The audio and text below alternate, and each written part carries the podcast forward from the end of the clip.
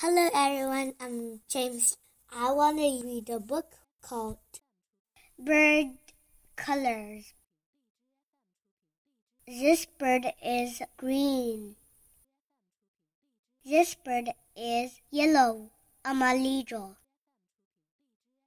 This bird is red, rojo.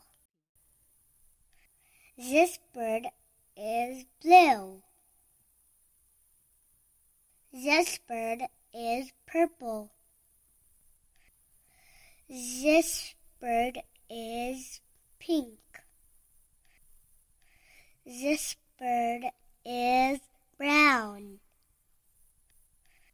This bird is orange. This bird is gray. This bird is many colors. Focus question. Where can you see many colors?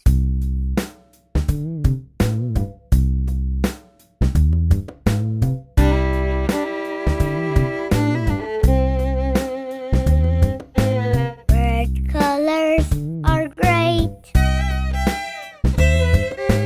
Bird colors are great.